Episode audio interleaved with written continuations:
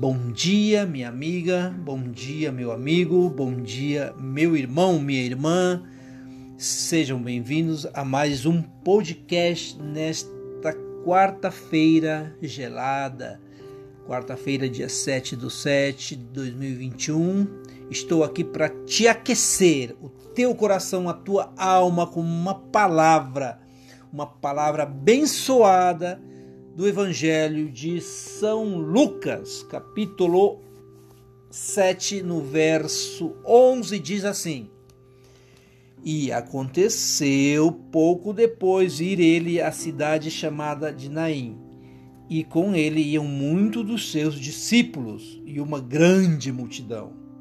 No verso 12, e quando chegou perto da porta da cidade, eis que levavam um defunto o filho único de sua mãe, que era viúva, e com ela ia uma grande multidão da cidade. Eu vou parar por aqui e quero refletir contigo, meu irmão, minha irmã, esta palavra que está no Evangelho de São Lucas. Nós estamos, nós estamos diante de duas situações. Por que duas situações? Porque nós temos a situação das pessoas que acompanham a vida e nós temos a situação das pessoas que acompanham a morte. Quem é que vence, a vida ou a morte? A vida está presente na pessoa de Cristo. Aqueles que seguem a Cristo seguem a vida. Aqueles que fazem o que Cristo pede seguem a vida. Aqueles que estão no cortejo fúnebre seguem a morte, seguem a, o, seu, o seu legado.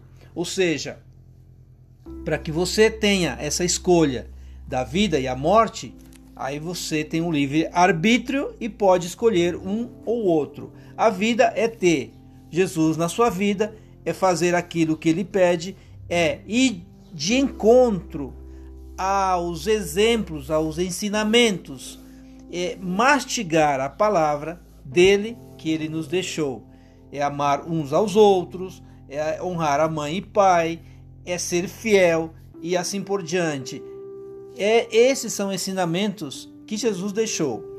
Este é o caminho da vida. E tem o caminho da morte, aquela que vocês, todo, todo mundo nós sabemos, é aquele, é, tudo aquilo que é contrário, tudo aquilo que não condiz com a verdade, que não condiz com a fidelidade, que não condiz com o amor e assim por diante. Então, aqueles que seguem a morte estão nesse cortejo fúnebre. Jesus compadeceu-se, compadeceu-se, teve compaixão da viúva. O que se sabe dessa viúva é que na época quem tomava conta do lar era a figura masculina.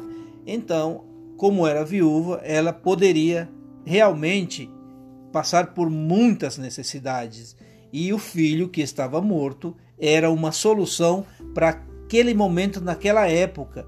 Jesus teve compaixão e foi até o cortejo fúnebre, tocou no mancebo que estava morto. O que, que, se sabe desse mancebo? Que era jovem, que podia ser um bom filho, que podia ser um trabalhador, que podia cuidar da sua mãe, podia ter uma, um respaldo na sociedade e assim por diante tocou no, no mancebo morto e ordenou que se, que se levantasse. A vida vence a morte. Quem está com Jesus está com a vida.